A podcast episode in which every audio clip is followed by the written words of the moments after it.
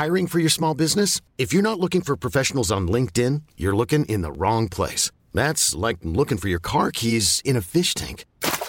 LinkedIn helps you hire professionals you can't find anywhere else, even those who aren't actively searching for a new job but might be open to the perfect role. In a given month, over 70% of LinkedIn users don't even visit other leading job sites. So start looking in the right place. With LinkedIn, you can hire professionals like a professional. Post your free job on linkedin.com slash achieve today.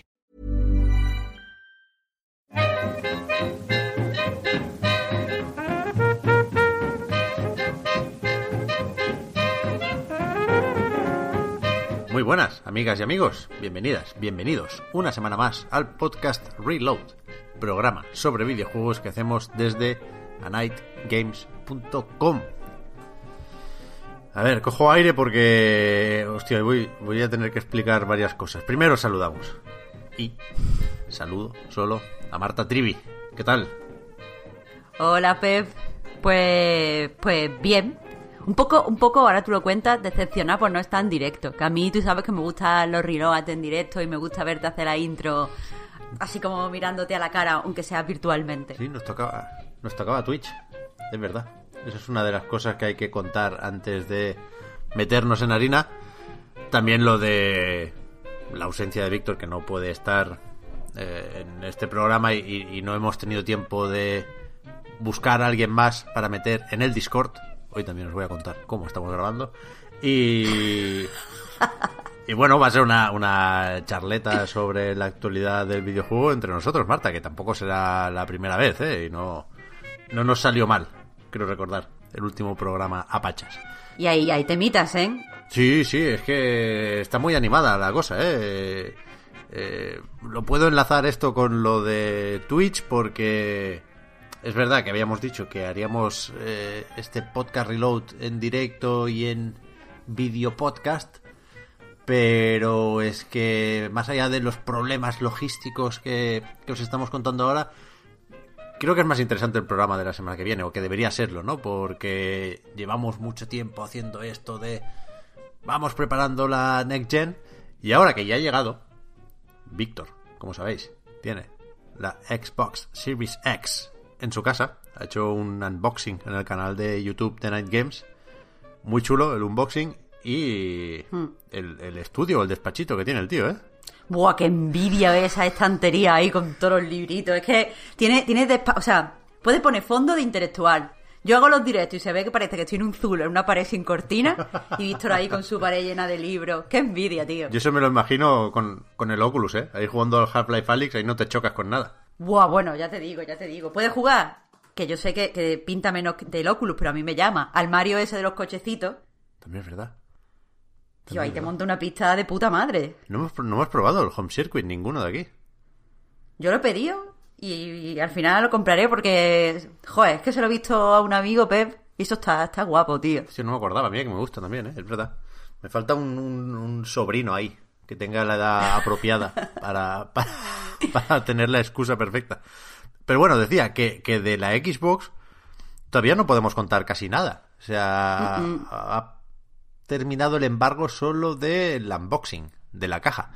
Que se pueden decir algunas cosillas y, y, y quizá las decimos incluso sin Víctor, ¿eh? Pero creo que es más interesante pues poder hablar de la experiencia de estrenar lo, los nuevos cacharros de Microsoft y eso, bueno, no sé, funciona así las cosas, a veces pasa, ¿eh? Es algo que ya se ha hablado en muchos medios, sobre todo de fuera, pero también algunos de aquí, pero ya habéis visto que la mayoría, pues no podemos todavía compartir impresiones sobre interfaz, juegos y toda la pesca.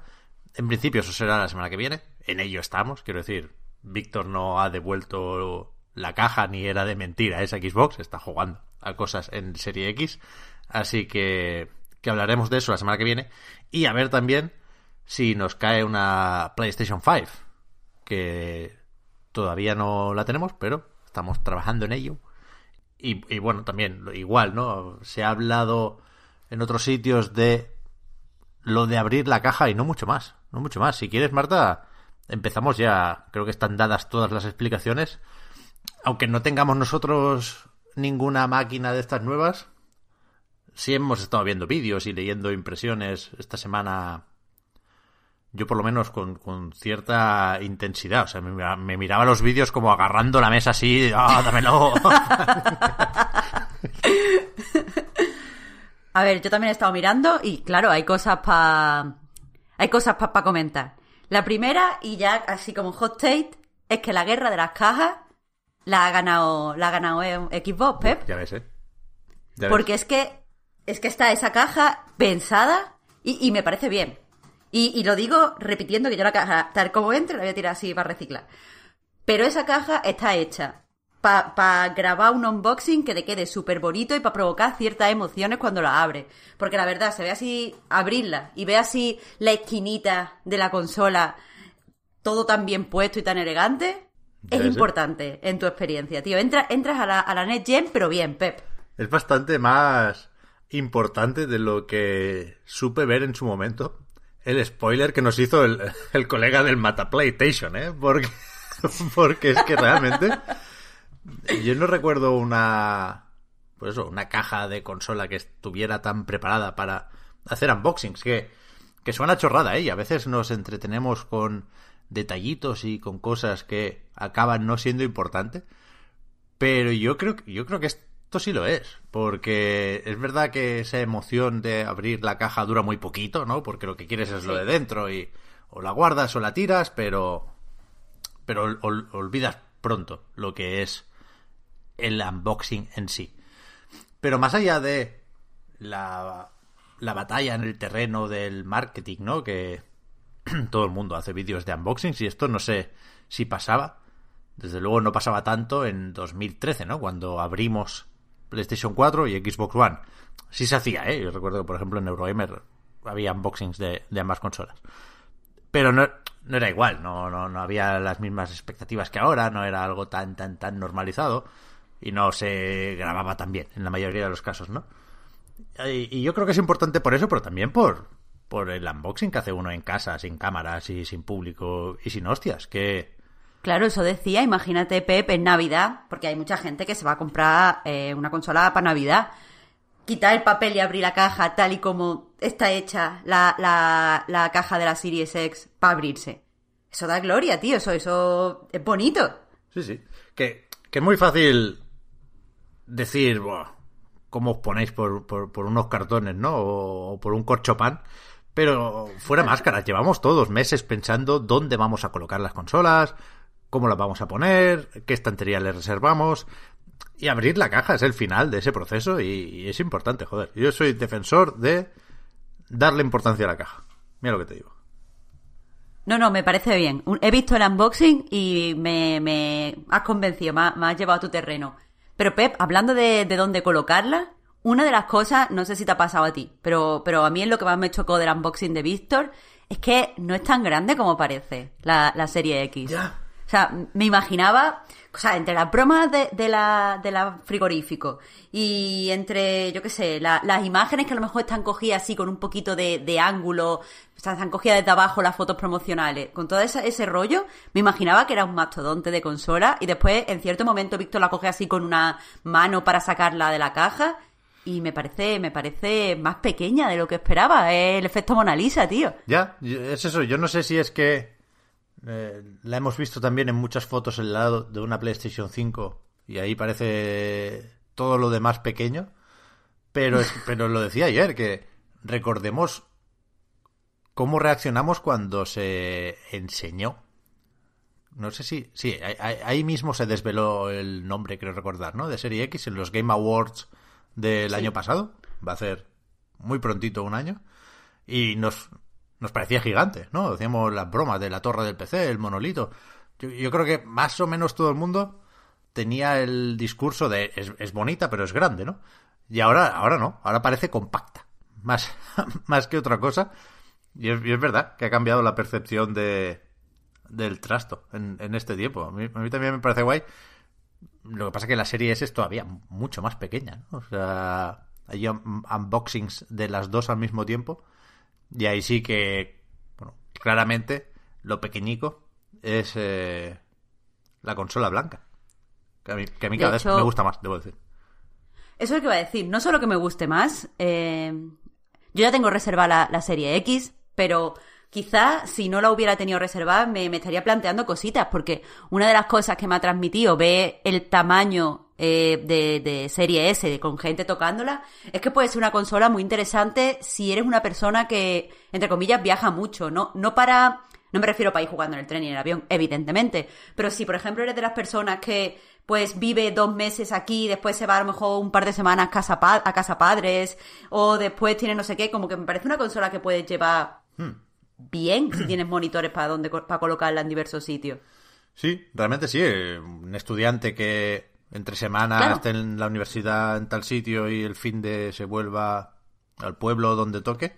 Suena un poco raro hablar de esto justo ahora, con nuevas restricciones. En, en Cataluña estamos con confinamiento perimetral y, y, y, y per municipis el fin de semana. Así que, ojo, que alguna No, no, el compra fin se de semana no, estáis 15 días, ¿eh? alguna compra se puede complicar. No, pero durante el fin de semana y, y justo este hay una excepción por lo de los cementerios y demás, pero pero durante el fin de semana no puedes salir de tu municipio. Y, y, y- y en este tiempo, en estas dos semanas, no puedes salir de la comunidad autónoma. Ah, vale, vale. Es que eso, yo, yo iba a ir precisamente a Barcelona este fin de y mira, no. Sí, sí. Pero, pero vaya, yo al Carrefour no puedo comprar la consola. Tengo que ver si me la pueden enviar o qué, que sé que es lo que están fomentando desde Game, por ejemplo. Hmm. Pero sí, sí, hay, habrá comercios cerrados y tal. Es una mierda de cuidado, pero bueno. Tampoco quiero ir por ahí y, y- y tampoco quiero dejar esto en rabieta, ¿eh? Entiendo perfectamente las nuevas medidas y las nuevas restricciones. El caso, que si fuéramos de un lado a otro, vendría estupenda. Sí, sí, sí, sí. Aquí muy fan. Al principio no me convencía nada, fue tuve rechacito, eh, porque te- creo que tiene razón la gente que dice que parece un altavoz y que no parece una consola. Pero me, me parece muy práctica, muy, muy práctica. Sí, me gusta que el embalaje también es como una versión un poco más barata, ¿no? Que Serie X, porque ahí parecen menos nobles los, los materiales que, que protegen el, el paquetito. Pero, pero a mí me gusta también. También tiene esta, esta forma de baúl, ¿no? Parece que estés abriendo un tesoro ahí que te has encontrado. Que enterró Phil Hombre. Spencer. Al final, la experiencia es un poquito mm, menos buena en todos los sentidos, incluida la caja. Muy coherente, Microsoft, gracias. Aquí hemos hablado poco de eso porque tampoco creo que podamos decir mucho sin, sin probarlo. Pero me lo ha preguntado muchas veces. Parece que sea yo como el, el- el único que quiere comprarse una, una serie S en el, en el mundo, o en España por lo menos.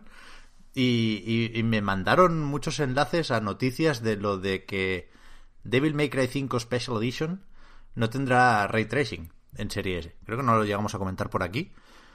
Y es verdad, yo, No, no. yo respondo dos cosas a, a esa gente, ¿no? Primero, que yo me compro Serie S sabiendo que voy a tener también PlayStation 5, con lo cual serán experiencias complementarias y Devil May Cry, por ejemplo, pues lo voy a jugar en, Play, además. Me lo compraré físico, creo que sale esa edición el 5 de diciembre. Así que tendré Ray Tracing, aunque no creo que lo use, porque esa es la otra cosa que comento. Eh, creo que el problema aquí lo tiene más Devil May Cry 5 que Xbox Serie S, porque se han enseñado los numeritos, ¿no? Ya se había más o menos contado lo de la resolución y demás, pero cuando activas el ray tracing puedes jugar tanto en Serie X como en Play 5 a 4K a 30 frames o a 1080-60. Quiero decir que ahí, no sé, está ocupando mucho espacio ese ray tracing. Seguramente demasiado, porque es que ni siquiera es muy espectacular, por lo que se ha visto. Los reflejos son de una calidad bastante baja. Entonces, sabiendo que, que esas máquinas son más capaces que Serie S, eh, ¿qué, le iban a meter a, a Serie S? O sea, ray tracing para llegar a 60 frames tendría que ser 720. No lo va a, no lo va a creer nadie, vaya, no.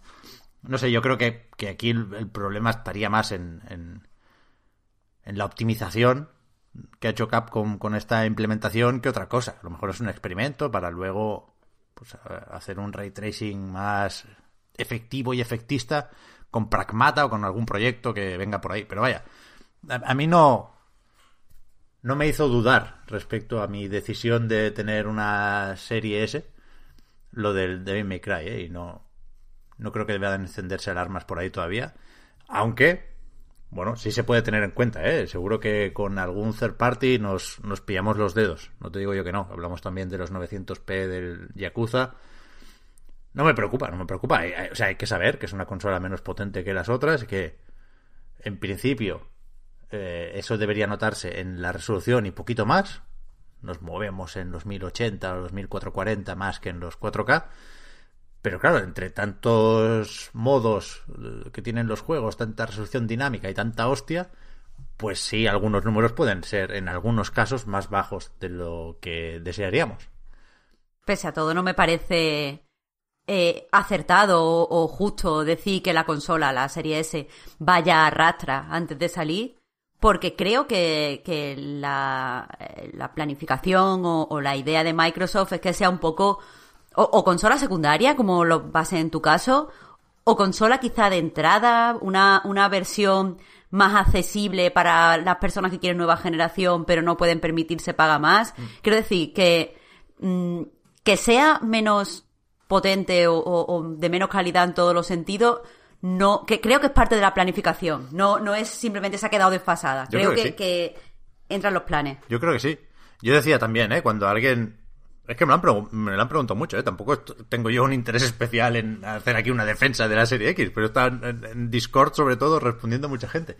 Yo decía, si solo me pudiera comprar una consola y quisiera que fuera una Xbox, coño, me compraría la serie X, evidentemente, tampoco nacía claro. ayer, ¿eh? Pero pero en mi caso, los, la mayoría de triples A tochos, en principio los voy a jugar en Play 5. Y la serie S la voy a usar para Game Pass y para juegos de Microsoft, que entiendo que esos triple A o cuádruples A, que se viene de Initiative, que publique Microsoft, pues, pues los va a mimar, ¿no? No los va a dejar sin ray tracing. Lo poquito que podemos comentar en ese sentido es que el Gear 5 eh, funciona a 120 frames también en multijugador, en, en Serie S, ¿no? Con lo cual, lo que decía Marta, tampoco se va arrastrando, por lo que sabemos, ¿no? Yo, yo creo que tiene mm. un... sirve para una serie de usos más o menos concretos o, o, no concretos pero sí definidos, ¿no? La serie S responde a unas necesidades y no a otras. A, a mí me va bien. Si a ti no, si, si te joder, si te impacta la noticia del ray tracing en Devil May Cry, vete por la X, eh, sin duda, sin duda. Pero yo estoy tranquilo, estoy tranquilísimo. Sorprendentemente tranquilo, poco, ¿eh? porque es que tiene, tiene las consolas ya todo Cristo, Marta. No, ya, ya, bueno, bueno, bueno, bueno. No sé si has tenido oportunidad de, de verla en persona ya. Que va, que va, que va, que va. Sin, sin romper ningún embargo. No, no, de verdad que no, eso. de verdad que no. No, joder, Pepa, hasta yo he visto la NetGen en persona antes que tú. ¿En serio la has visto? Sí. Hostia, yo no, yo no. y no es por Víctor, que tengo más gente, tengo más colegas en la prensa. Lo, pero es verdad que la tiene todo Cristo ya. Lo he preguntado, ¿eh? pero, pero tampoco he tenido yo ni mucho tiempo ni mucha posibilidad de desplazamiento para, para eso.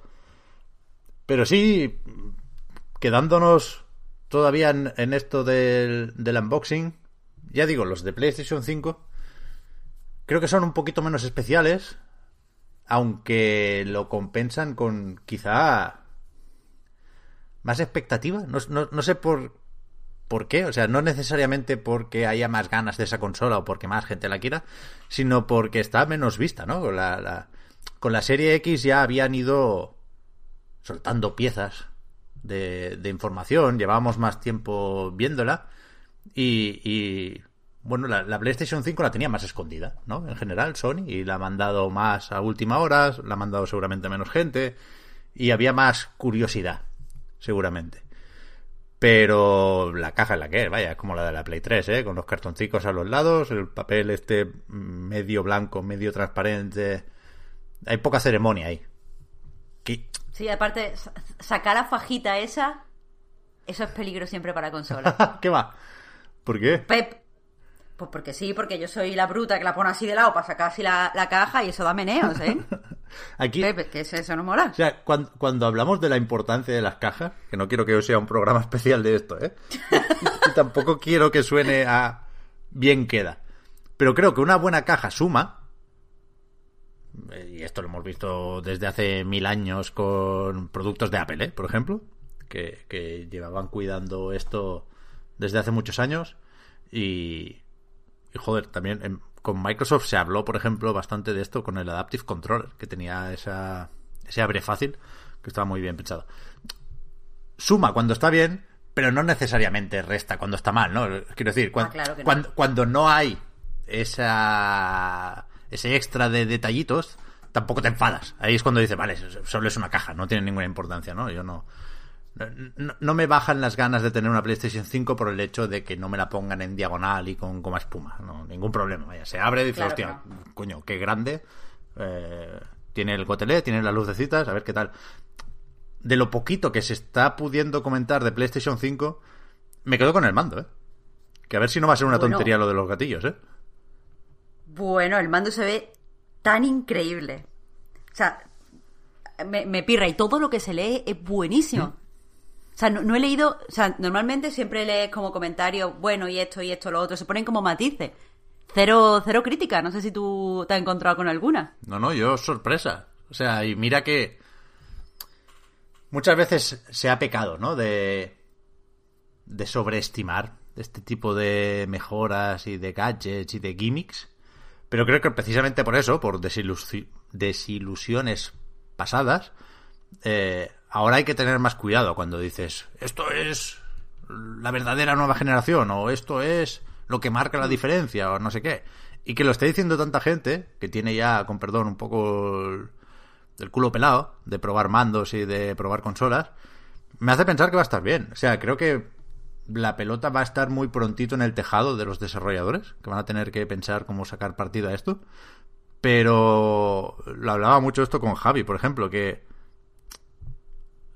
quien se las ha ingeniado para intentar mostrar lo que hace el DualSense con un vídeo, eh, se agradece y se entiende, creo. En algunos casos se llega a percibir, pues, cómo es esa vibración HD, cómo es lo de la resistencia de los gatillos. No sé si has visto, Marta, hay un, un vídeo rolando por ahí, o un GIF. Yo lo he visto el GIF, la verdad. No, no, no sé quién hizo el vídeo, de qué contexto sale.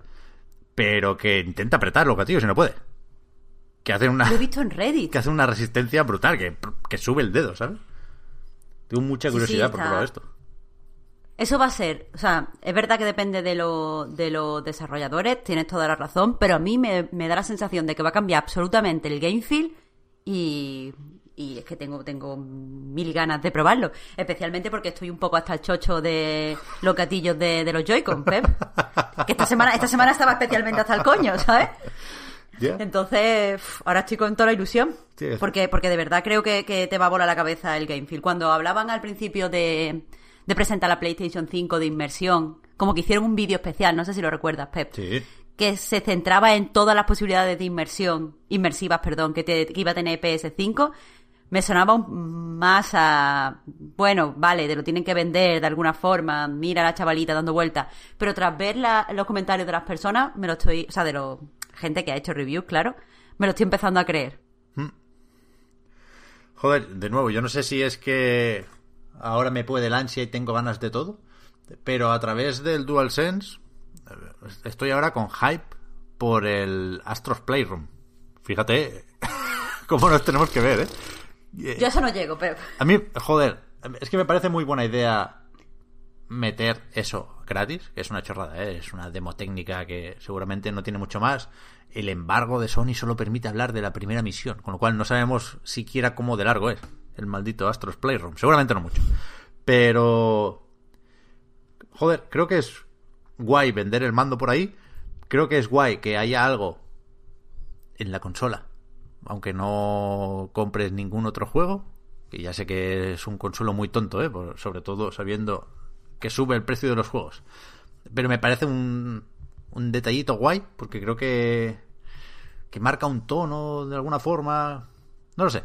Pero me gusta mucho lo que veo del Astros Playroom. Me gustó especialmente el vídeo de Digital Foundry que hizo el John Lineman hablando del, del mando y de el propio Astros Playroom.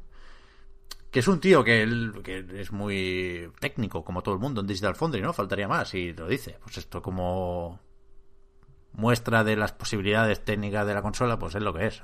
Aunque cuando pillas una PlayStation 3 o una PlayStation Cámara, que son como objetos de coleccionismo en el universo del juego, le puedes dar vueltas, puedes hacer zoom, es bastante fotorrealista esa mierda. Pero bueno, que, que, que, ese tío estaba ensimismado con el juego, decía, esto es precioso, esto es algo encantador. Y yo siempre lo he dicho, que a mí me gusta mucho cuando Sony hace un poco de Nintendo. No le sale tan bien, porque a nadie le sale tan bien como a Nintendo, pero le sale lo bastante bien como para hacerlo más. Y por ejemplo, en, joder, justo en ese vídeo del Astros Playroom se ven varios homenajes. Más allá del hardware, salen personajes de PlayStation. Lo, lo, digo así por si alguien quiere sorprenderse. Pero que hay un homenaje a Papitir, que es un juego que yo siempre reivindico. No solo como juego, sino como tipo de juego que Sony claramente debería hacer más. Y creo que Astrobot y Astros Playroom va un poco por ahí. Y. Y me gusta eso, que, que Astrobot tiene muy buena fama, pero lo ha probado poca gente por ser de PlayStation VR. Ni siquiera yo lo he probado más que 5 minutos. Y con esto, pues se, se, populariza o se revaloriza la franquicia y el monigote. Esto sí lo va a probar muchísima gente. Y, y yo qué sé, ¿por qué no una secuela? Con VR, sin VR, con un poquito de cada, me da igual. Pero yo quiero que Astro sea un personaje importante para Sony, me gusta. Una mascotilla, joder. Joder, ¿verdad? Has leído mucho más de lo que yo había leído en, el jueguito, pero suena, suena interesante. Pero, Pep, hay una cosa de PlayStation, de la PS5, ya te lo he dicho, que a mí me da mala espina. Así que lo voy a comentar, probablemente no tengas razón. Tú dices que no tengo razón. Pero es que no, no puedo evitarlo. Y es que a mí el plastiquito de lo que está hecha la consola en la foto me da la sensación de que es plástico malo. De hecho, me, da la sensación de plástico malo que huele. yo no digo que... no, sé por qué. no digo que no tenga razón, ¿eh? O sea, yo lo quiero ver en primera persona porque me costaría pensar... O sea, la, apariencia de plastiquete la tiene, evidentemente, ¿eh? no, no te lo voy a negar. Pero me costaría pensar que han pillado un plástico chungo y después se han dedicado a grabarle ahí, a hacerle el gotelé con la X, el círculo, el triángulo y... ¿qué me falta? El cuadrado, ¿no? Esa filigrana me parece de, de, de, una consideración por los materiales que, que, que me cuesta me, me, cuesta juntar con un plástico barato. Es verdad que me da más miedo el negro que el blanco, ¿no? Ese que. Uf, es que, es que has visto el reflejo. Es tan brillante. El reflejo. Sí, sí, sí. Sí, sí, sí. no, me, no me. Es que no sé, yo, no me puedo creer que se saque una consola. O sea, que Sony haga esas tonterías. Yo presiento que estoy equivocada. No sé si serán las fotos de, de, ciertas personas que a lo mejor no tienen por la mejor capacidad iluminando, pero los reflejos en el plástico negro no están bien. O sea, mm, están, y además tienen como sea, no, es un, reflejo nítido, es como un reflejo con cierta característica bulbosa y a mí me transmite por una, una falsificación, yo qué sé. Ya, con es el, que no sé lo que me transmite. Con el mando pasa un poco igual, aunque no. Es, un poco más mate, ¿no? Ese material, pero es verdad que la mm. parte oscura del mando en las fotos queda peor que la parte clara, que también tiene textura, por cierto, también tiene el GTLS. No sé, yo me quiero esperar.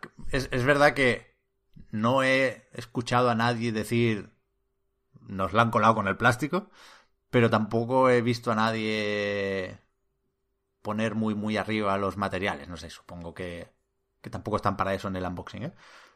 Pero, pero, pero, joder, yo también tengo un poco de miedo, ¿eh? No te creas tú que, que te dije que no me creía nada de lo que decías del plástico. Simplemente, pues eso, que creo que hay unas ciertas filigranas en el diseño que, joder, que se irán al traste si realmente no, no acompaña el, el producto o el material. estoy ya deseando que tenga ya mm, que nos manden una consola si nos la van a mandar, porque es que de verdad que es que algo que a mí me raya muchísimo. Intento cambiar la, la de esta de la fotografía poniéndola como más clara, más oscura, a ver si es que es cosa de la foto, porque de verdad, de verdad, de verdad. El otro día vi una foto que sería creo que, que los cartelicos estaban en alemán, sería un MediaMarkt de por ahí, con un expositor ya de la consola. No sé si los veremos por aquí, pero había un, un kiosco, ¿no? ¿Qué se dice? Con, con la consola ahí protegida detrás de un plástico y tal, para que le, le eches un ojo y seguramente juegues un ratico al, al Morales o algo. Uf, pega ya que lo hagan aquí y la veamos. Pues sí, joder, yo tengo muchas ganas, ¿eh? Sobre todo, ya digo, de, de, de sujetar el mando, joder. A ver cuándo, cuándo podemos.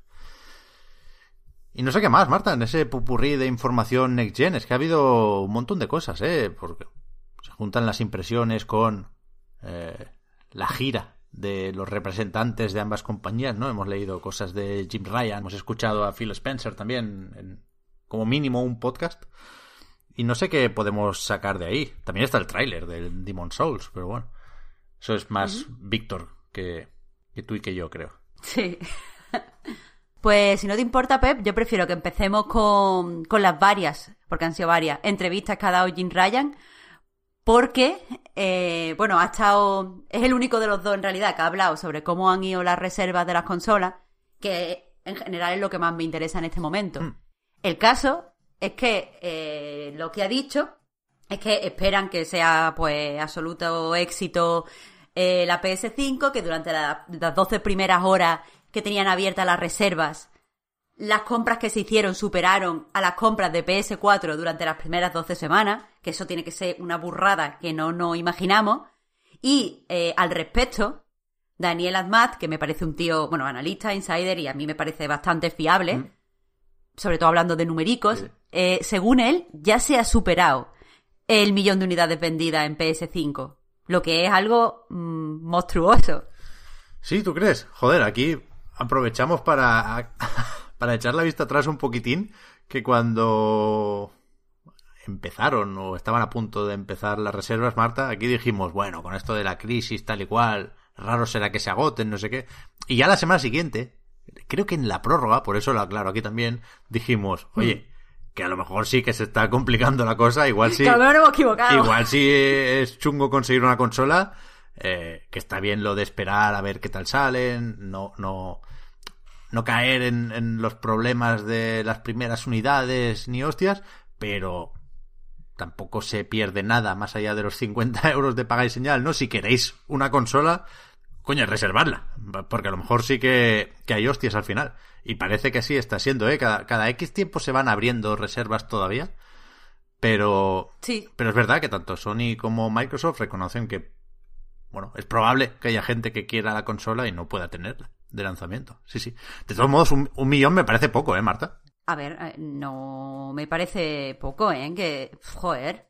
De hecho, de hecho, Jim Ryan ha dicho que no, que aunque se van a esforzar a tope o no sé qué, no me acuerdo cómo lo fraseó, porque haya una correcta distribución y que llegue a todos sitios, eh, no se va, no pueden garantizar que todo el mundo vaya a poder comprar una consola de lanzamiento. Por eso. O sea, si tienen esas previsiones con respecto a la gente que va a ir a a la gente que no ha hecho la reserva, sino que va a ir a comprarla, más el millón superado en reserva, a, a mí me parece... Bueno, sí, sí, eso es cierto, que como digo, es algo que ha dicho Daniel Ahmad y, y no lo ha dicho Jim Ryan, pero si eso es verdad, a mí me parece que es una salida impresionante, tío.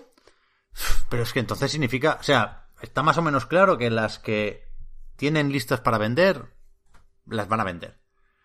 Sí, Pero, pero ¿qué es eso? Que deberían tener listas muchas más. De hecho, eh, aquí ya no hablamos de Jim Ryan, hablamos de Hiro Totoki, que al presentar los resultados financieros del último trimestre, el que va o fue de julio a septiembre, dijo que se han vendido un millón y medio más de PlayStation 4. Eh, Totoki, esa vieja ya.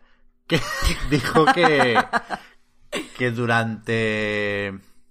O sea, que hasta el cierre del año fiscal esperan vender más PlayStation 5 que PlayStation 4. Es decir, PlayStation 4 salió en noviembre de 2013 en algunos mercados, en Japón salió más tarde, pero para cuando se cerró ese año fiscal en marzo de 2014, es decir, cinco mesecillos después, había vendido 7,6 millones.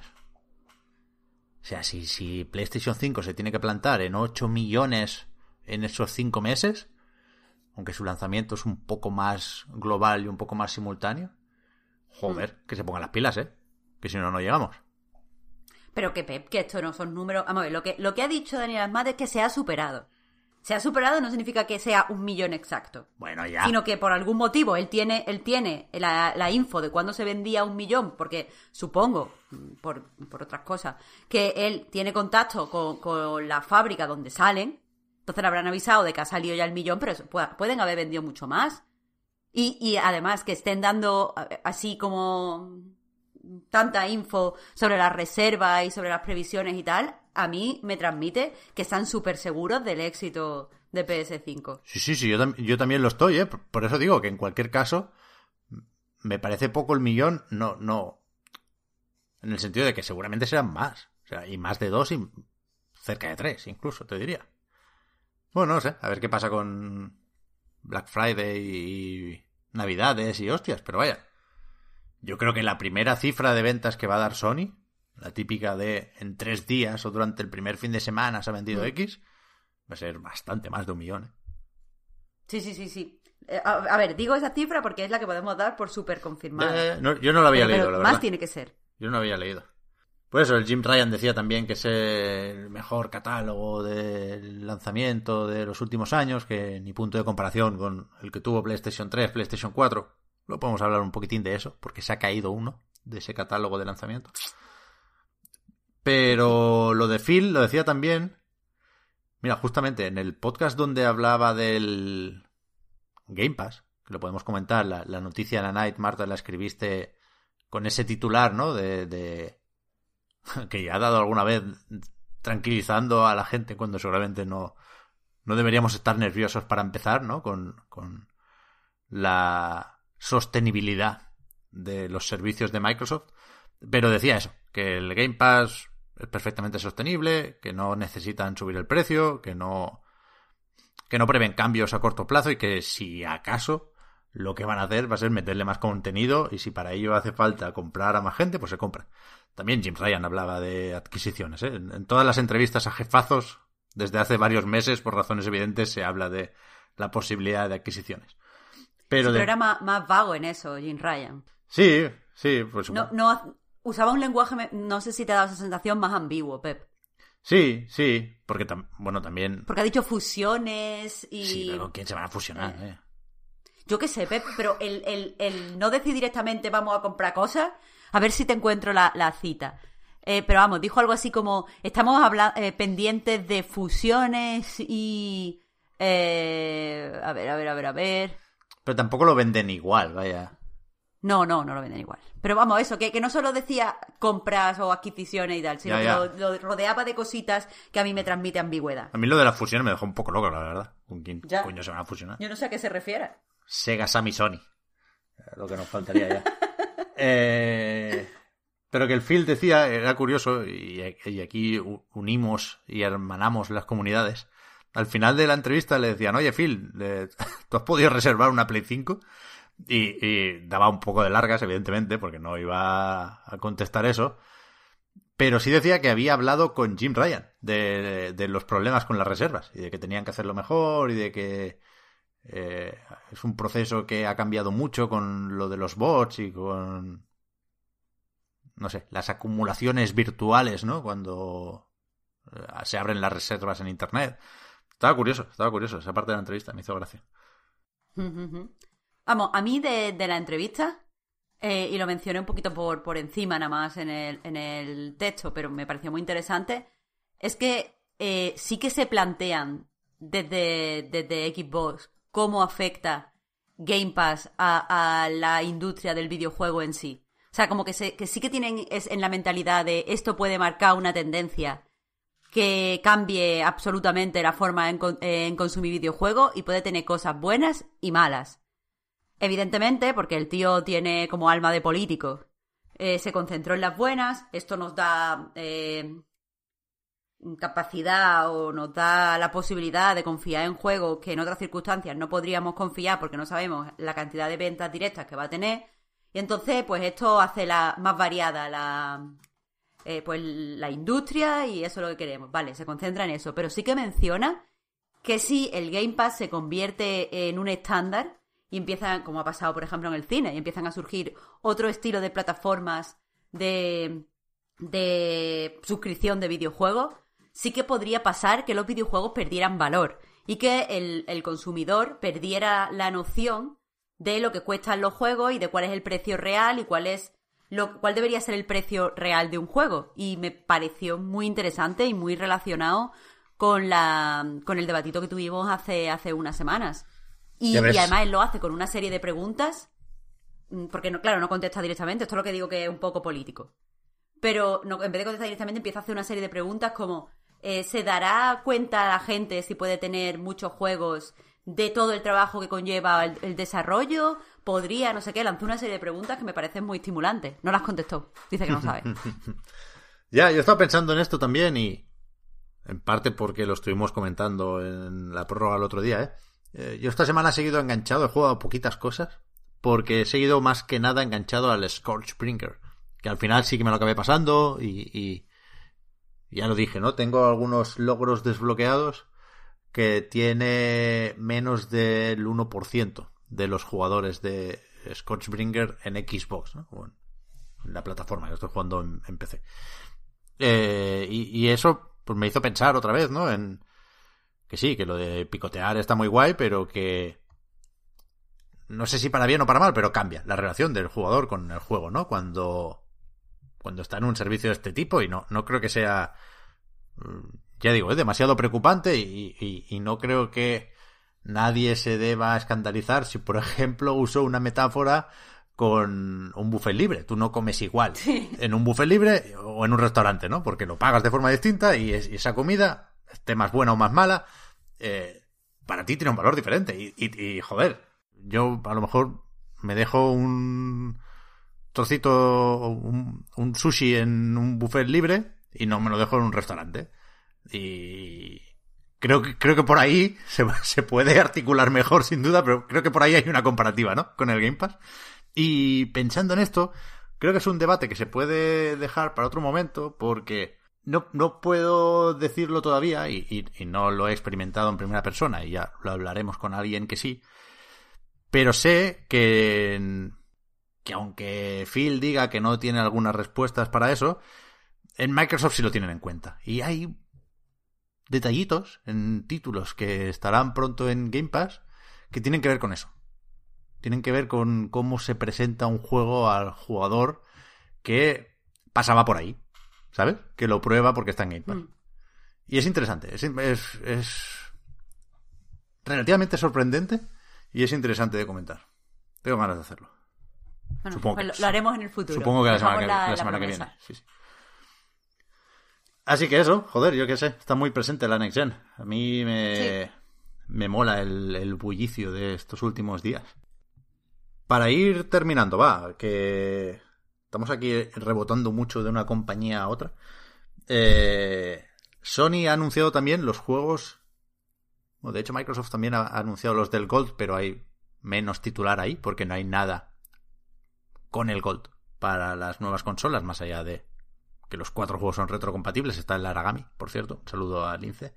Eh, claro, eh, en los juegos del Plus de noviembre sí hay uno de PlayStation 5 que manda huevos, que el Bugsnax, que es ese, acapare más atención que Sombras de Guerra y Hollow Knight, que son los que le caen a PlayStation 4, ¿eh? los que se pueden descargar del 3 al 30 de noviembre si tienes Plus.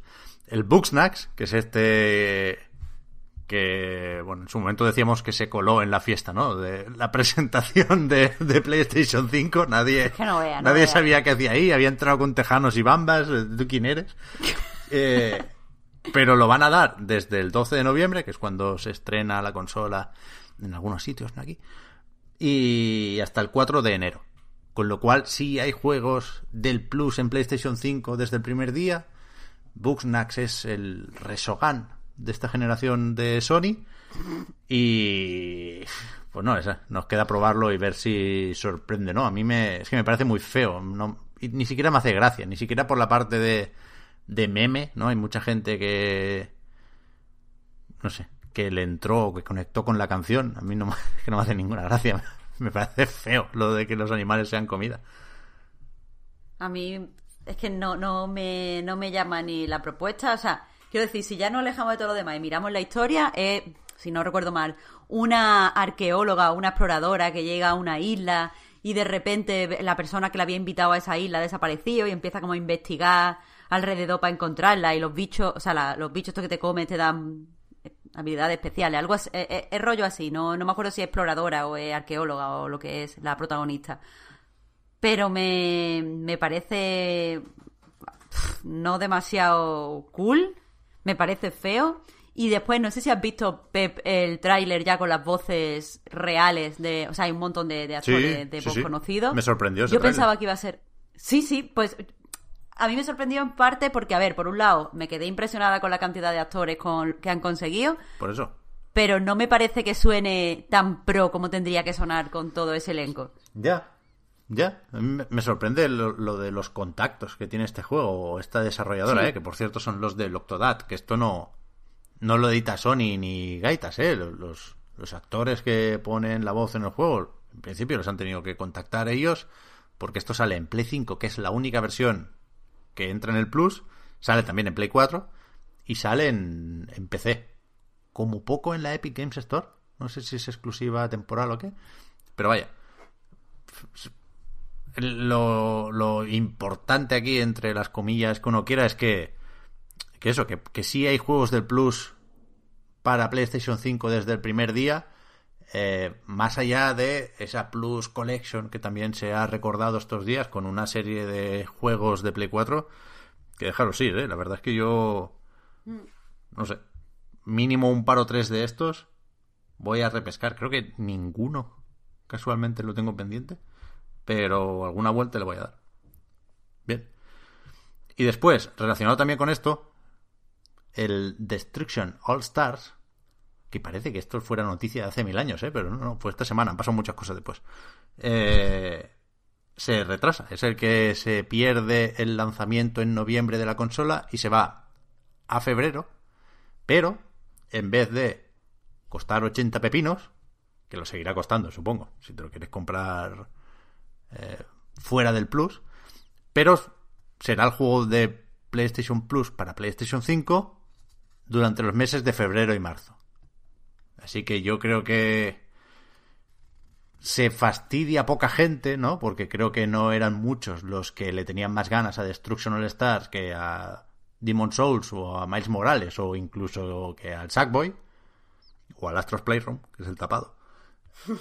Pero, pero yo creo que es una buena noticia para el juego, ¿no? Que no, que no tenía nada que hacer a 80 euros de lanzamiento y que ahora, con el Plus en febrero, a lo mejor se le hace un poco más de caso. Sí, yo también creo que va a entrar mejor. Que iba a ser como muy secundario y ahora pues le puede hacer más gracia a más gente. Así que bien. Sí. No, es una mala noticia. No sé hasta qué punto es algo solo estratégico o realmente el juego también necesita más tiempo de desarrollo. ¿eh? A saber si lo tienen ya terminado o qué.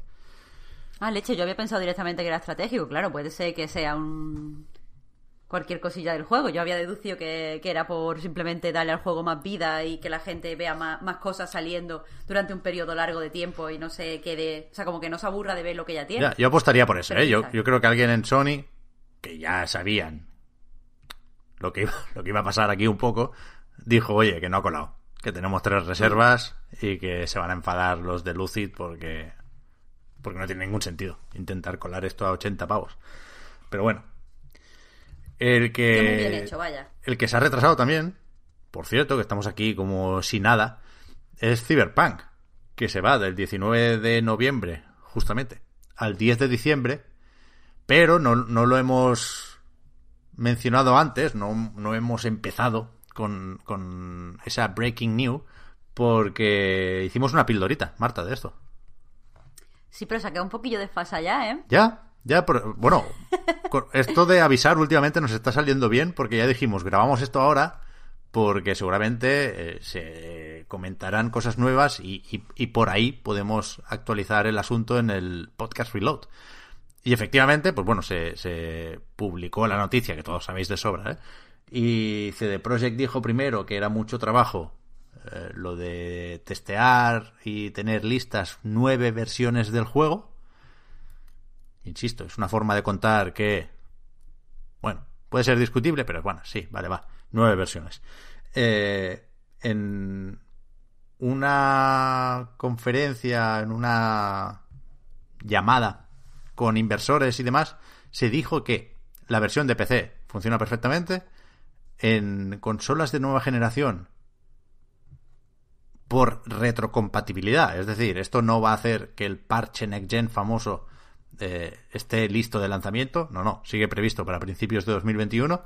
Pero por aquello de, ya lo habéis visto, eh, tanto Serie X, también Serie S, como PlayStation 5, pues al, mover juegos de la anterior generación o de la actual generación todavía, eh, pues suben el frame rate. Porque, bueno, pues sí, pues la máquina se lo puede permitir, ¿no? Entonces, ahí bien, pero en las consolas de actual generación dicen que es donde hace falta este poquito de trabajo extra, que son tres semanas, a ver cuánto, cuánto pueden toquetear ahí. Pero eso, que la culpa, me cachis, de Xbox One y de PlayStation 4. o, de alguna de las dos, ¿eh? no, no se señala a nadie.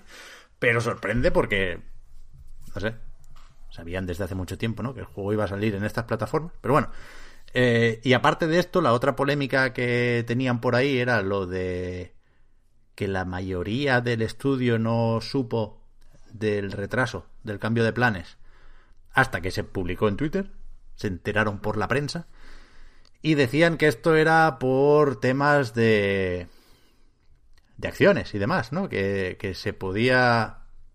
Si lo anunciaban antes, tenían que hacer firmar a todo el mundo un NDA porque si no era como tráfico de información privilegiada y eso podía alterar eh, bueno claramente iba a alterar no la, el valor de CD Projekt en la bolsa de Varsovia y, y por eso no lo dijeron vaya para, aquello de en este caso ¿qué, tendrían que hacer vender las acciones no claro porque su valor estaba a punto de bajar eh, que vaya que por eso no lo anunciaron antes pero yo qué sé si me dices eso no me cuentes tú la solución, ¿no? Que es hacer firmar un NDA, un NDA a los, a los trabajadores.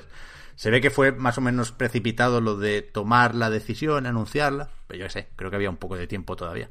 A ver, Pep, no me quiero, no me quiero meter con CD Projekt, yo creo que ya hablamos suficiente en la pildorita y más allá de, de, dar esta actualización de los motivos, todo lo que dijimos yo lo sigo pensando, pero en realidad si tenemos que poner cuál ha sido la polémica grave de CD Projekt esta semana, no ha sido tanto que no avisar a los trabajadores, que me parece súper feo, porque como decía alguien, eh, uno de nuestros Patreon en los comentarios, cuando estás trabajando con Crunch, es lo único que hace es mirar hacia ese horizonte hmm. y de repente enterarte que ese horizonte no es real, hmm. es un palo enorme y que te lo podían haber dado con mucho más cariño y empatía, sobre todo empatía, que el hecho de que te enteres por la prensa.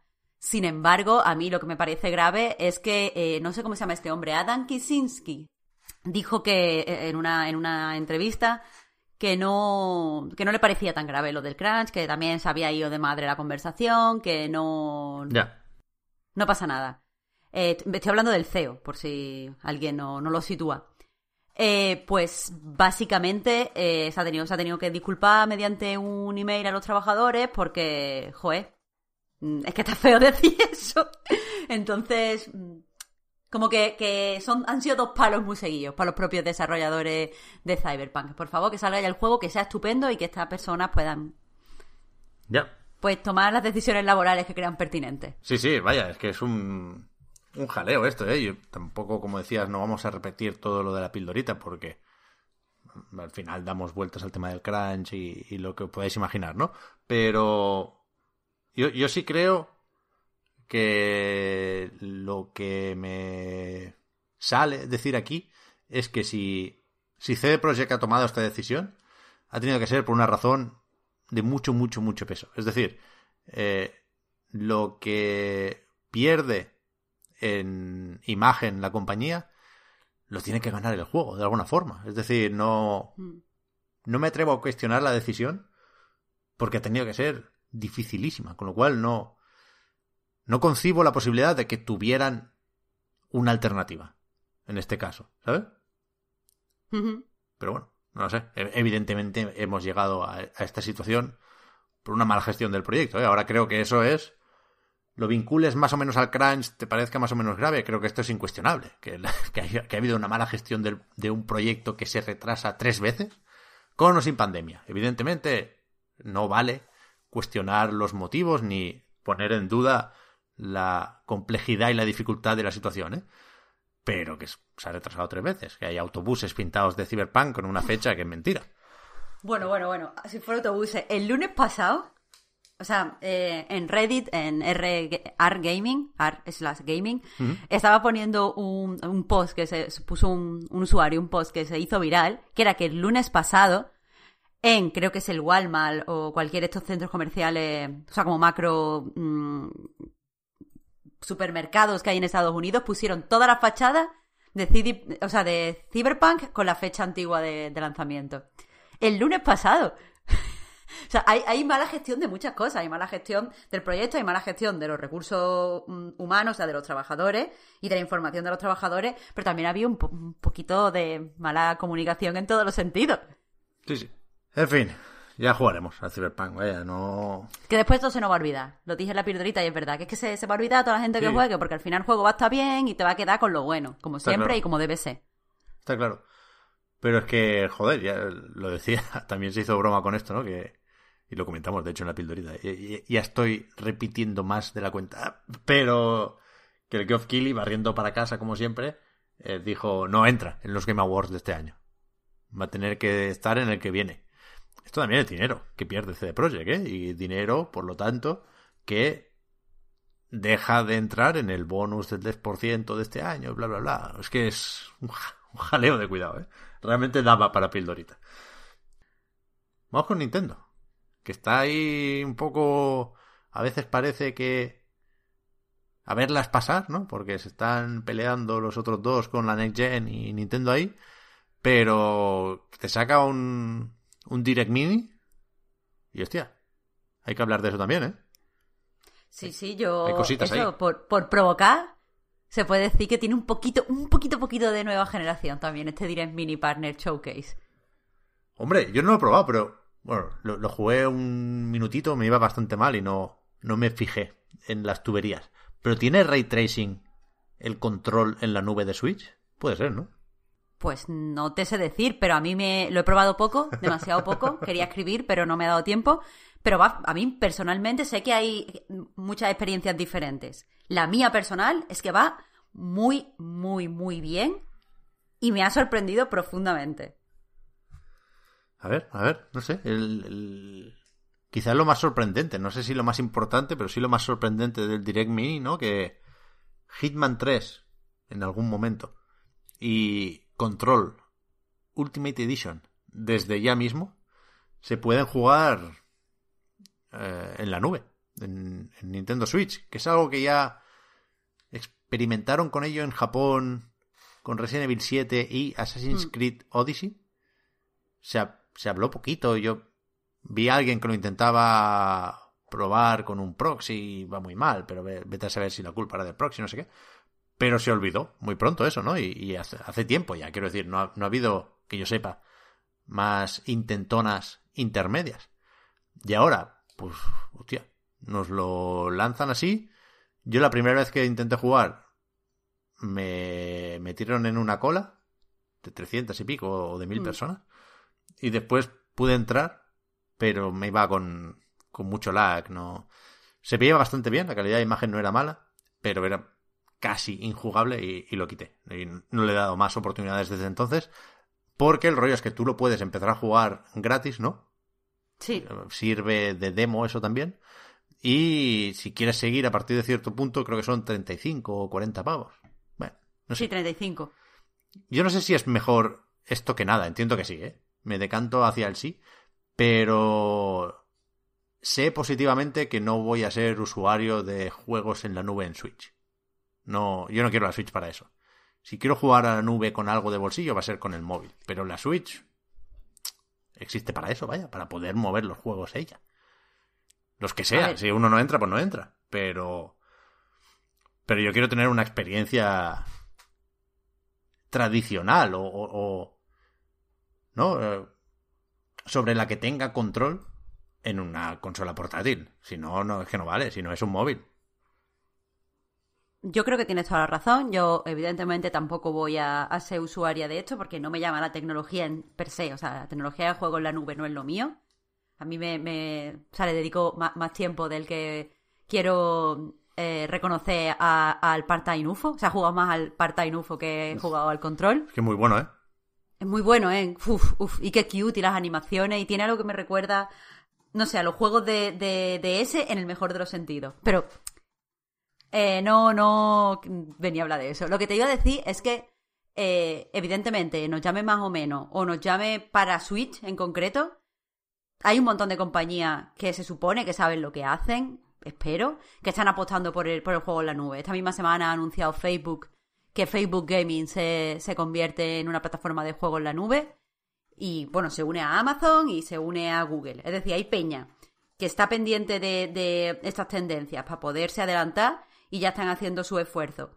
Que de repente te diga, eh, que te, de repente te diga Nintendo, mira, nosotros también.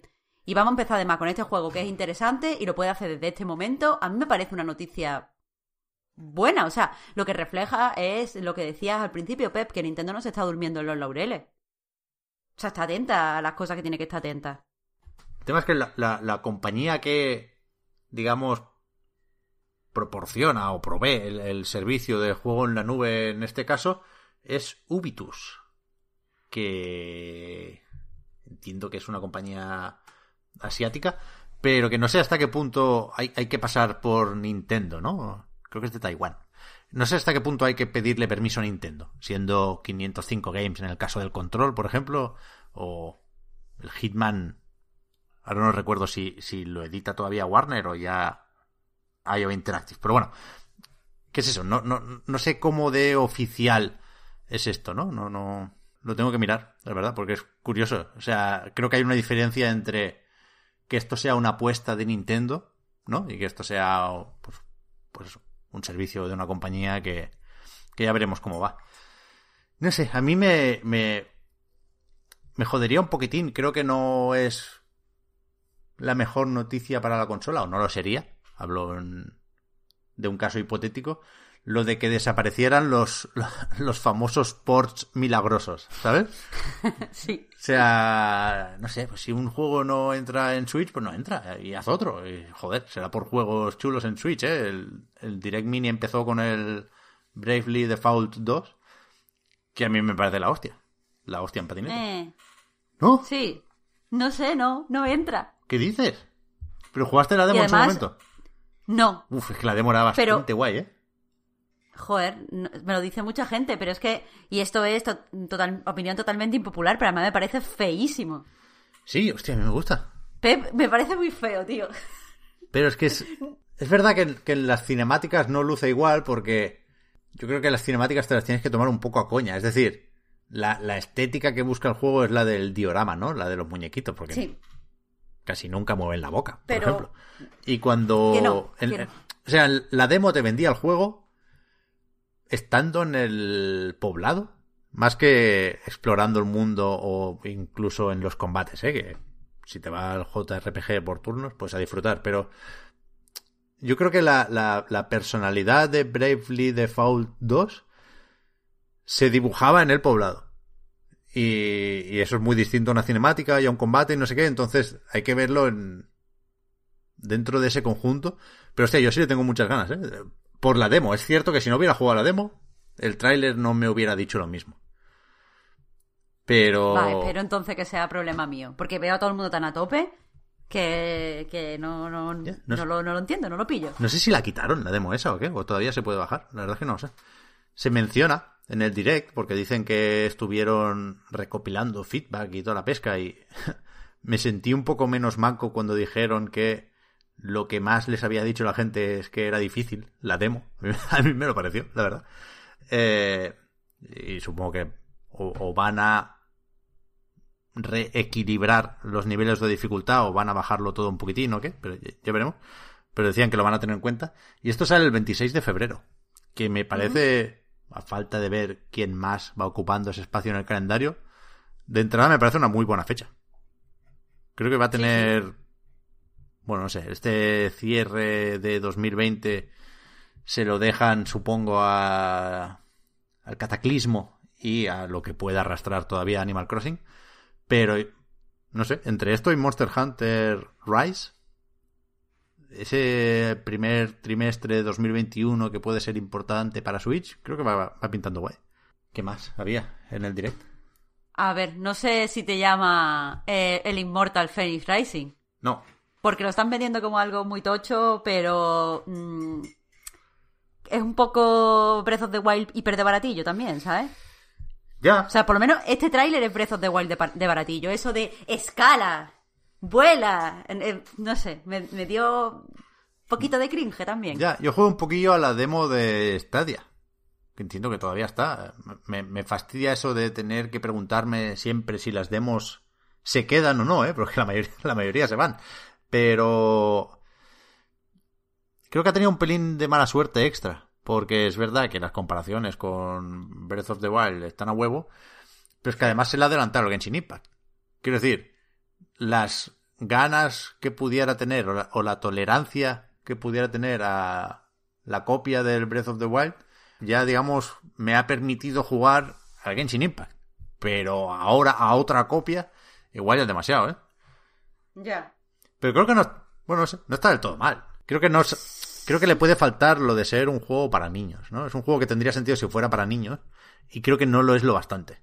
Es la imagen ¿En esta qué, que en qué te da, miras tú eso? Ahí no te, no te sigo. En la O sea, dirección ¿cómo- de ¿Por arte. qué dices no lo bastante? creo que tendría que ser más decididamente para niños, más rollo Lego. ¿Sabes? Esto es como para adolescentes que no van a querer jugar a esto de ninguna Esto, forma. esto no es muy. Yo lo veo muy Fortnite. Y a los niños les gusta el Fortnite. O sea, cuando digo Fortnite me refiero a un cartu- cartunino. ¿Qué va, ¿No qué te va? parece? ¿Qué va, qué va? Joder, yo qué sé.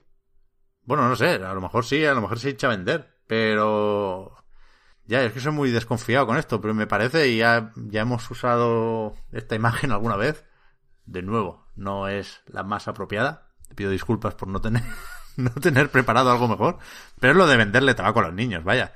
Esto, esto es enganchar a los jugadores de Assassin's Creed del mañana, que me parece bien, ¿eh? es lo que tiene que hacer Ubisoft pero es que no creo que se dirija con con acierto a ese público.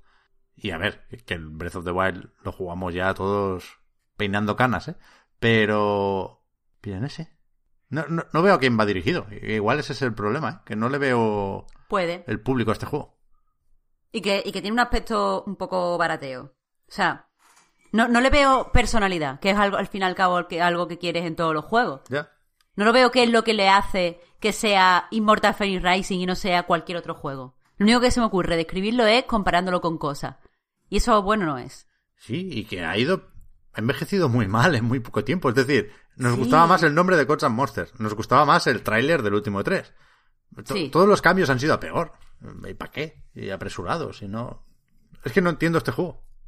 Ese- Me he dado cuenta de eso, no, no lo entiendo. A ver si el 3 de diciembre lo conozco un poco mejor. Pues me lo cuentas porque yo no lo voy a ni intentar, creo. Ya, supongo que ni... No, o no sea, puedo, no puedo. ¿Les interesa tanto a Nintendo como a Ubi estar juntos en esto? No lo sé. Eh, Ubi porque sabe que en otras plataformas va a vender más el Valhalla, por supuesto. Y Nintendo porque, yo qué sé, por lo menos rasca un juego de Ubisoft. Pero más allá de ese pacto de conveniencia, no, no, no- no sé qué historia puede haber aquí, la verdad. Yo destacaría el No More Heroes 3, que además nos lo ponen a huevo para retomar la historia del bueno de Travis, porque están ya disponibles el 1 y el 2 en Switch. Pero yo quiero el 3. Tenía el miedo de no saber con cuántos recursos cuenta el amigo Goichi Suda para hacer este juego, porque venimos del Travis Strikes Again y porque bueno, no sé, no no no me hago una idea tampoco de, de cómo de grande es Grasshopper Manufacture ahora mismo, pero el tráiler es el el de un juego que yo creo que está en cuanto a ambición o valores de producción o lo que sea, está a la altura pues de los otros No More Heroes, que es lo más importante aquí, de un Killer is Dead. No sé, me pareció guay, creo que las animaciones eran chulas, era un tráiler muy pintón. Eh, no sé, el super triple A, pero yo creo que no... No sé, que no le faltan recursos al Suda, insisto. Me, me gusta, tengo muchas ganas. Sigue sin fecha, 2021. Se anunció también el retraso hace no mucho.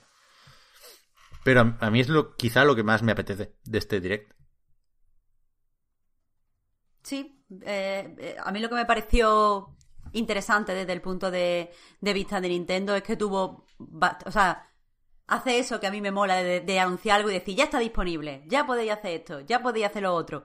Y decir que estaban los anteriores No More Heroes ya en la, en la eShop, pues es bastante pintón. Mm. Se dijo también, Pero por cierto, que es el último Partner Showcase del año. Sí. Normal, ¿eh? O sea, como, como información. Tampoco quiero, quiero ir a ningún lado con esto. Pero, pero a ver, a ver el siguiente. Supongo que nos toca un, un direct grande en algún momento, ¿eh? ¿Tú crees? Yo creo que no van a hacer ya más anuncios hasta final de año, ¿no? No, este, bueno, no lo sé. No sé si aprovechan para insinuar algo en los Game Awards. Reggie era muy de Game Awards. Bowser no, no lo tengo tan claro. Pero... Hostia, es que nos tiene que enseñar cosas Nintendo. Es que ya el, el Hirule Warriors 2 este se lo sacaron un poco de la manga. Ahora hablamos de la demo, ¿eh? Pero... Que es que de- desde Animal Crossing Estamos sin juegos de Nintendo en el horizonte. Haha, New Horizons. Que, que han salvado la papeleta con el, con el 3D All Stars. Que me vais a permitir no, no contarlo, aunque sé que ha vendido una barbaridad y tal, pero ya, yo que sé, ya estaba hecho. Y el Pikmin 3 Deluxe, que es el puto mejor juego de la historia, pero ya, ya estaba hecho de nuevo, ¿no? Con lo cual, lo, dijimos hace ya unos meses y con más razón ahora. O sea, el cataclismo tampoco lo han hecho ellos, lo ha hecho Koei Tecmo, ¿eh? Por huevos, Nintendo tiene que tener muchas cosas más o menos listas. Yo no te digo que no. Vamos, estoy segurísima, segurísima de que es así. Pero viendo lo que hace Nintendo todos los años por Navidades, que es concentrarse en anunciar juegos mm, para toda la familia, para hacer que la familia los compre por Reyes, os recuerdo que el año pasado la promoción mm, más gorda, por lo menos que yo vi en las calles, era, era del Mario Kart. Sí, sí, sí, sí. Entonces, yo no creo que vayan a hacer algún anuncio ahora grande. Yo creo que se van a concentrar en eso. Mira qué guapo está el Mario Kart, mira qué guapo está el Mario Odyssey. Sí, sí, no, está claro, me, ¿eh? me parece bien. Lo dijimos el otro día con Omar, ¿eh? No, no cuestiono para nada. Dios me libre la estrategia de marketing de Nintendo. Varios analistas dicen que va a vender más Switch que Play 5 y Serie X. Seguramente por limitaciones de stock, pero bueno, va a vender más. Va a ser un, uno de los regalos estrella estas navidades, sin duda, por lo que sea, ¿eh? Por Mario Kart todavía, por Animal Crossing. No, no va a tener problemas ahí escogiendo Nintendo. Por ver, Pokémon, y por Espada y Escudo con las expansiones, está claro. Pero hablo de, de eso, de, de que no, no han cerrado los estudios internos de Nintendo todo este tiempo, ¿sabes? Que el otro día en Twitter se estaba celebrando el tercer aniversario de Mario Odyssey. Qué juegazo. Solo hace tres años que salió, yo lo recuerdo ya como, como un clásico, tío. O está claro de que- verdad, de verdad te lo prometo, ¿eh? Que siempre está presente Mario, ¿eh? Faltaría más si se viene el 3D Wall, que también estaba Mm. hecho ya. Pero quiero decir que por huevos, la gente que hizo Mario Odyssey, benditos sean todos, eh, llevan tres años haciendo otro Mario. ¿Sabes? A ver, que, que sí, que sí, que sí. Que es que ya te digo, que no lo dudo. Es simplemente que es que no es lo que creo que Nintendo quiere hablar ahora. Porque ahora que me recuerda lo de los analistas, Pep, no recuerdo exactamente quién, pero había eh, un informe, es que no, no te sé señalar ahora cuál era, que lo que decía es que parte, aparte de porque mm, PS, o sea, Microsoft y Sony van a tener problemas de stock y de distribución, que es cierto, también decía que eh, es probable que muchas casas que se han acercado a Switch o la Navidad pasada o durante la pandemia, que, que vendí- se hinchó de vender Switch y tuvo también problemas de stock, van a aprovechar para comprar una segunda unidad de Switch. O sea, como que está previsto Hostia. que en las, ca- en las casas entre una segunda unidad de ¿En Switch. serio? Ya, Sí, bueno, sí, sí. in- Incluso gente que se ha tenido que conformar con la Lite, ¿no? Porque se agotó después. Ahora igual se pilla la otra, ¿ya? O, familias que a lo mejor lo que ha pasado es que compraron una para que lo usaran todo y al final los hermanos se pelean porque no quieren jugar lo mismo. No me acuerdo el razonamiento que había detrás, pero sí que decía que se espera que, que varias casas, al menos en Estados Unidos, aprovechen las navidades para introducir una segunda Switch. Y que, se van a hinchar a vender, que es que no tienen que anunciar nada nuevo. Si es que las navidades Nintendo siempre las tiene hechas. Ya, ya, desde luego. Dos trajes para el Mario Odyssey. y a mí, me- a mí me, a mí me tienen contento. Joder, y espérate. Más fácil, que esta noche toca Splatoon, ¿eh? que vuelve el Splatfest. Joder. Truco o trato, ¿qué me pillo? Truco, truco. Joder, tío, me encantaría, me encantaría jugar al Splatoon. ¿Cómo es? Eh, Porque aquí me no- flipa el arte. O sea, tío. no es tru- truco o trato. O sea, en, en inglés sí, pero aquí creo que es chuches o susto. Ahora que pillas Qué chuches. cute. Bueno, no sé, tengo muchas ganas de jugar al Splatoon y como siempre que, que puedo mencionar el Splatoon, recuerdo, hace falta un Splatoon 3. Porque la Octo expansión es el puto goti de la vida y toca hacer un Splatoon 3 que sea... el- o sea, Splatoon 3 es el cuádruple A que necesitamos. Si solo un puto juego en este planeta puede ser cuádruple A, sin agotar los recursos naturales de la madre tierra, que sea Splatoon 3. Con campaña tocha, con mundo abierto, con Battle Royale, con modo horda, to- todo, todo lo que se te ocurra, lo metes en Splatoon 3. Ese sí que... Correcto. ¡Uh! ¡Qué maravilla! y lo de... Bueno, eso. La otra noticia creo que fue la que cerró el Direct Mini. Es la de la demo de Lirule Warriors. La era del cataclismo. Que esta sale el 20 de noviembre. Y pues eso, un mesecito antes lo podemos probar más o menos en profundidad, porque es bastante larga la demo. ¿Tú has podido jugar, Marta? No, la tengo bajada y no la he abierto todavía. No Pero sé muy bien sí. qué pensar. Quería preguntárselo a Víctor porque suele tener reflexiones más lúcidas con todo esto, bueno, con todo en general, ¿eh? pero en concreto con lo de Nintendo, lo de Zelda e incluso lo de los Musous. Tiene muy claro y lo, explicó muy bien en el análisis del anterior Ilure Warriors eh, la función que tiene que cumplir esto como merchandising incluso. O sea, lo, comparaba con, creo que con una libreta de Zelda, ¿no? Y quiero decir, ya mucha honra, que, que al final es un producto para fans de The Legend of Zelda, en este caso, sobre todo de Breath of the Wild, ¿no? Y, y en ese sentido yo venía con muchas ganas y el discurso que estamos repitiendo todos, ¿eh? Porque es, es el que hay.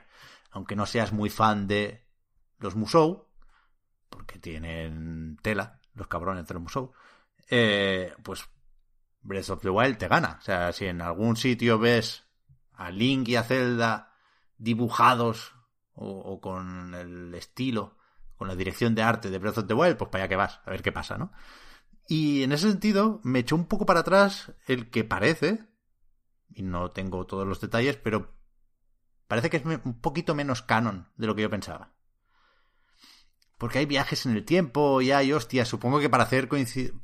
O sea, para que puedas usar todos los poderes, entre otras cosas, que acababas usando en Breath of the Wild, pues aquí eh, la cosa empieza con un viaje en el tiempo. Y con una especie de robotico que es el acompañante, ayudante, detonante de todo esto, que yo creo que le resta importancia a la historia.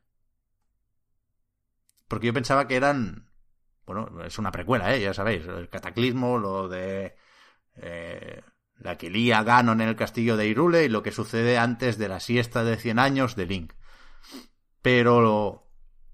La demo, y, y supongo que es el principio del juego, empieza con el último momento de esa guerra. Y de ahí tira para atrás. Con lo cual se cambian los hechos, entiendo. De hecho, hay en una cinemática hay algo de. de eso, de historia alternativa. Dicen que esto es otra historia sobre ese conflicto. Con lo cual, eh, por mucho que salgan las, las cuatro bestias y los héroes y toda la pesca, eh, pues no es técnicamente lo que sucedió antes de Breath of the Wild. Insisto, eh, eso entendí yo, que igual se me escapa algo y de cara al análisis y haremos los deberes con mucho más rigor, ¿eh? Pero de entrada el, robotico me tocó los cojones. el, resumen sería, un poco eso. Pero... Pero lo demás es lo, bastante soportable y, y más que eso, vaya, me lo he pasado bastante bien jugando la demo, que es moderadamente larga porque las misiones son largas, hay que conquistar zonas, hay que dar unas cuantas vueltas en mapas más o menos grandes. Y creo que, que está bien, que al final esto va de poner en una balanza las mecánicas repetitivas de los Musou, que no van a cambiar a estas alturas de la película, de ahí no podemos salir. Y el, el homenaje, ¿no? Y ver qué pesa más. Si eres muy de One Piece, pues eh, los Pirate Warriors te van a gustar porque la balanza se decanta hacia sombrero de paja y compañía. En, Breath of the Wild, ya digo, pues la balanza se decanta también hacia ese lado porque... O sea, son tan brutos estos de Koei Tecmo y de Omega Force que no se guardan nada, ¿no? Desde el, no desde el primer momento, pero sí desde muy, muy prontito, puedes usar absolutamente todo lo que te puedas imaginar, Marta. O sea, hay un combo, creo que es dos veces golpe flojo y después golpe fuerte, que es ya hacer surf con el escudo. En plan, bueno, tenemos que meter el surf con el escudo, a mí no me rayes, lo voy a meter en mitad de un puto combo. Y si te gusta bien y si no, también. Si no, también. Entonces, pues eh, esos guiños tienen cierto peso, porque hablamos de Breath of the Wild y todo es mítico y todo es importante y todo nos gusta mucho, ¿no? Entonces, pues sí, le das a la R y tienes las bombas, el imán, el bloque de hielo y lo de ralentizar o no, congelar a los enemigos, encadenarlos y pegarles ahí para que salga la flechita y, y luego salgan disparados. Lo meten todo y bueno, sin pensarlo mucho porque es que no hace falta, no, no lo requiere el juego ni sus mecánicas, así que mejor tira para adelante sin hacerte muchas preguntas. Y en ese sentido, pues como mínimo la demo funciona. Funciona, porque es que, ya digo, está, está todo. Está lo de esquivar en el último momento para luego machacar el botón ya, ya, ya, y romper el escudo y tal. Está bien, está bastante bien. Yo, o sea, yo que tengo poca tolerancia, siempre lo digo a los Musou, me imagino jugando varias, varias horas a este. Dependerá un poco de cómo salgan los distintos personajes, porque es verdad que Link es el que más me gusta, Impa está bastante guay porque es así muy muy shinobi ella. Y Zelda me parece bastante castaña, porque tira de magias y son combos muy extraños y aquí sí es exagerado el cómo meten toda la iconografía o todo el imaginario de Breath of the Wild sin tener en cuenta absolutamente nada. Creo que el, el, o sea, el combo básico de Zelda, para que os hagáis una idea, no pega ni puñetazos, ni patadas, ni leche. El combo básico es el primer golpe es con el imán y una caja. El segundo igual es lanzar una bomba. El tercero congelar en el aire. Él hace todo eso de forma muy automática porque sí, porque son cosas que llevan escritas eh, Breath of the Wild. Entonces es en tu puta cara de una forma que creo que, que, puede llegar a ser exagerada. Ya digo, en el caso de Zelda lo es. ¿Cómo de importante es eso? Pues no lo sé. Habrá que probar a los héroes, habrá que ver al resto de personajes, pero creo que sí es evidente que esto está hecho con el cuidado suficiente y con el mimo necesario para que no sea pues de repente una blasfemia o por supuestísimo le quite importancia a esta no sé, subsaga, supongo que podemos decir, que van a ser prontito tres juegos ya de Breath of the Wild. Por supuesto, no nos va a quitar las ganas de la secuela, al revés. Así que, que, ah. que es un juego más o menos importante. ¿eh? He visto varios vídeos o varias impresiones diciendo, oye, eh, seguramente ya lo habíais pensado, pero quizás no es para saltárselo este. Yo creo que esa es la impresión, ¿no? Que no, es un juego difícil de saltarse si tienes una Switch. No sé, es que, a ver, sé que no es tu intención, que no es lo que tú ¿Te lo vas a saltar, Marta? ¿Me estás, ese silencio no, significa no, no, que te no, lo vas no, a saltar? No, vale, vale. No me lo voy a, no me lo voy a saltar para nada. O sea, si tengo que jugar a Musus, que sea este y el de persona. No, Hostia, no me lo voy a saltar. Joder, es muy similar, ¿eh? Es que con el Scramble era exactamente igual. Metían todo lo que te pudiera recordar a Persona 5. Eh, y... Eso, y le salía bien porque no le daban más vueltas de los necesarios. Decía, hay que meterlo. Mejor meterlo en cinco minutos que en cinco meses. Así se queda. Sí, pero, pero me transmite Pep, él, los fans quieren esto, eh, no vamos a pensar en estas cosas. Por De- mucho cariño que, que se le ponga. Y a mí De- es lo que me ha transmitido todo lo que me contaba y no sé si me gusta eso. Pero de ahí lo de la libreta de Víctor. Que es que me parece una Sí. conclusión acertada y, y no me parece mal en este caso. Lo, lo entiendo, sí. Mm, hay mucha gente que eso lo va a agradecer. Pero quizá a mí me hubiera gustado, dentro de que es un musú, y lo comprendo y lo entiendo y tal, un poquito más de, de consideración a la hora de, introducir cierto elemento, no, no, no tan no esforzarse tanto o no o que yo no note ese esfuerzo tan grande por, por agradar a los fans diciendo, dejando claro que por supuesto lo voy a jugar porque me flipa Breath of the Wild pero pero mm, no sé es como perverso de cierta forma no sé si me entiende mira recuerdas esto que te gustó tanto pues aquí lo tienes no sé O sea, te entiendo y de hecho estoy de acuerdo contigo, pero es algo que funciona más en la teoría que en la práctica. Es decir, eh, suscribo 100% lo que has dicho, Marta. Es, es barato hacer esto.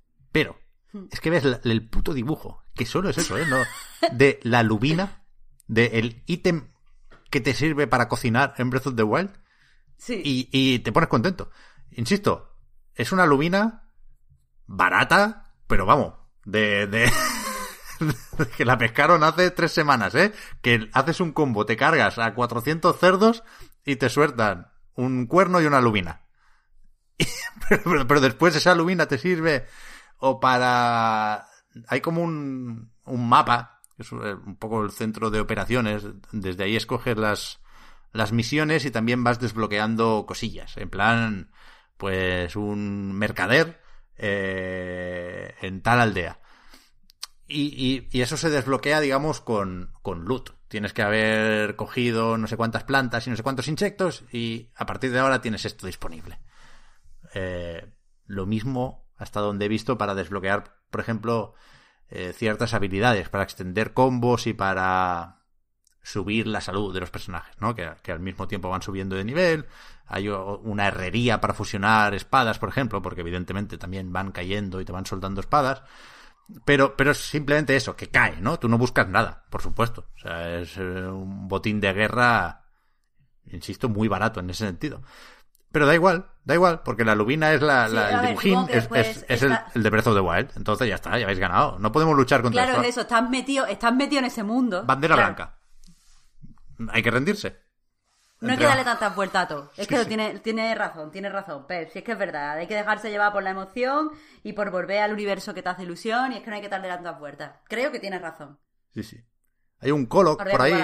Cruzas un puente y hay un molinillo de este de viento y no, no has tenido que buscarlo. Simplemente pasas por ahí, pero te sale el coloc y te hace ilusión. Ah, Es pero que- es que no me gusta eso. ya lo sé, ya, lo- ya Tiene lo que estar escondido. Es que no, tío, tío. Ya lo sé, ya lo sé, ya lo sé. Pero lo que hay, es lo que hay. pues ya está, bueno, hay que... Te Hay diría que que el, aceptarlo. que el mimo está en las cinemáticas.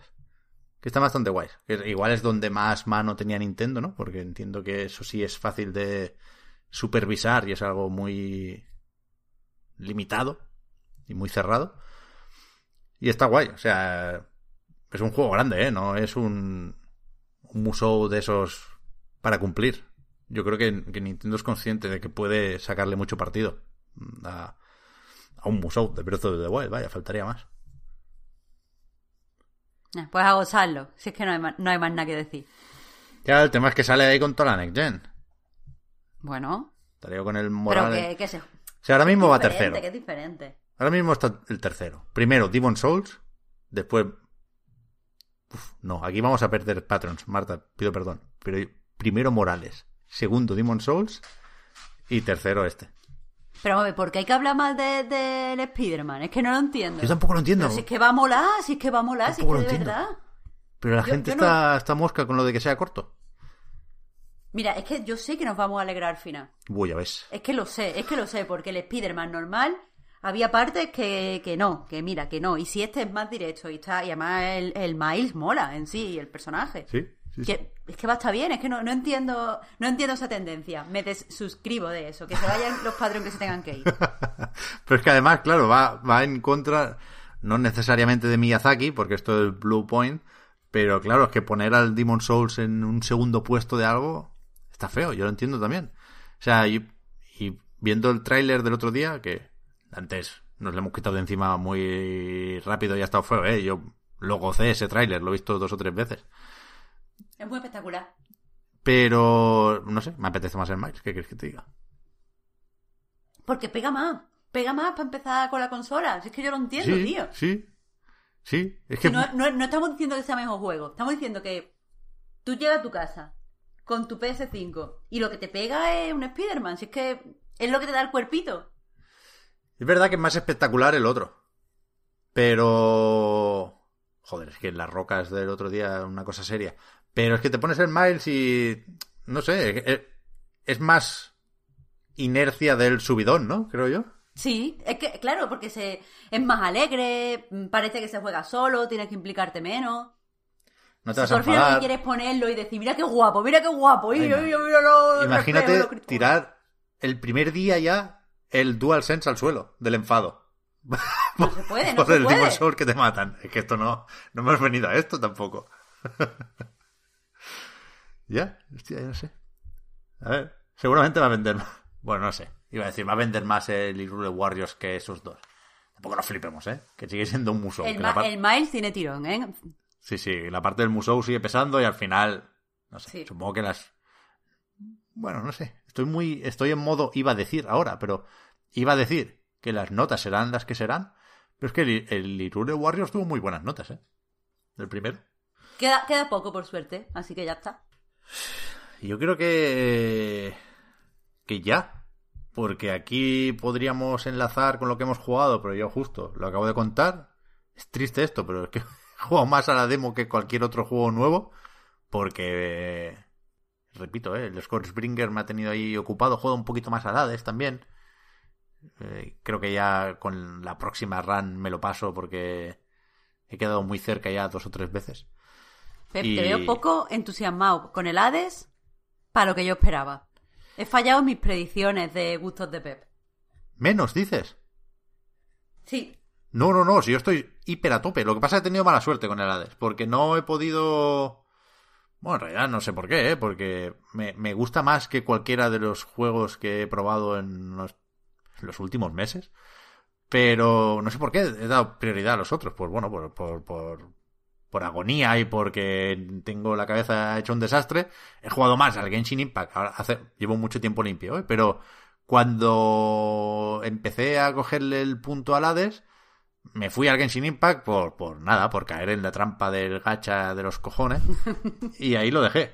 Pero, pero no, no, me flipa el Hades, ¿eh? De hecho, ayer estuve hablando mucho y muy bien de él. Y, y en cualquier momento me engancho en serio. También es que perdí varias horas de partida por una mierda del Steam Cloud que algo haría yo mal. Y ahí me desmotivé un, po- un poquitín. Pero no, no, Goti. Goti, Goti, Goti. Ah, vale, vale, es que eso yo, yo estaba segura, yo, yo hace un mes daba el brazo porque para ti era Goti. Sí, sí. Y de repente, pues veo que no, no te lo has pasado todavía ni nada, me ha dado, no sé, me ha dado bajón, de cierta forma. Todavía ni he pescado, Marta. Lo dejé cuando me dieron la caña. Pep, de verdad, ¿eh? ¿Quién Gravísimo eres? esto. Ya, ¿Quién eres, tío? Lo sé, lo sé, lo sé. Tú tampoco has tenido mucha suerte esta semana con los juegos, ¿no? ¿Me decías? Yo he, picoteado porque no me convencía nada de, de lo que probaba. Y entonces al final, pues como que mucho arca, poco aprieta, no he terminado nada, no puedo hablar de nada. Sí que os digo que mm, como persona que le encantan los juegos de cartas, el Ring of Pain no lo recomiendo. Yo lo tenía, con- o sea, tenía muchas ganas de jugarlo. No ha ido bien.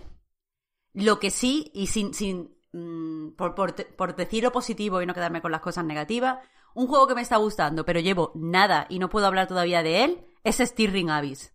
Que, que es un juego de, de estrategia, de combate por turno, eh, como de horror cósmico, que sé que está súper visto. La, la influencia de Lovecraft en los videojuegos.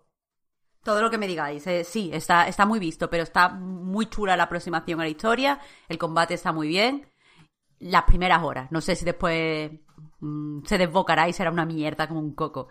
Pero por ahora me está gustando. Pero no he jugado lo suficiente porque estaba probando 12.000 millones de juegos a ver si me mm, convencían y no ha ido bien. Bueno, pues la semana que viene a ver si es más suerte. Ya toca. Eh, eso es, la semana que viene, en principio, nos ponemos al día con lo de Twitch. Hacemos en Twitch el programa hablando de lo que se pueda decir de la Next Gen ya en primera persona. A ver si podemos traer a alguien que también tenga cacharritos de estos nuevos aparte de Víctor. Y, y ahí seguro que tendremos más, más cosas que decir, ¿eh? Como poco faltará una semana menos para que el resto de los mortales podamos, podamos comprar también nuestras máquinas de nueva generación. Me queda lo de recordar que el podcast Reload, igual que anightgames.com, son proyectos que se mantienen gracias a vuestras generosas aportaciones. Patreon.com barra anightreload para más información. Recordad que está en YouTube el unboxing, que solo lo he dicho al principio, de Víctor con la Xbox, que le quedó bastante bien. A ver si puede hacer también prontito uno con PlayStation 5. Y... ¿Dónde estaba? En lo del Patreon, perdón. Los patrons tenéis ahora un ratito más de podcast en la prórroga. Y con el resto nos encontramos, nos escuchamos y seguramente nos vemos también la semana que viene. Así que ya os contaremos, atentos a Twitter, que por ahí lo comunicaremos con un pelín de antelación, a ver si puede ser más de un día. Y gracias también por seguirnos y ayudarnos a mejorar. Gracias, para terminar, a Marta por haber estado aquí una semana más. Gracias a ti, Pep. Y hasta la próxima. Chao, chao. Hasta luego, gente.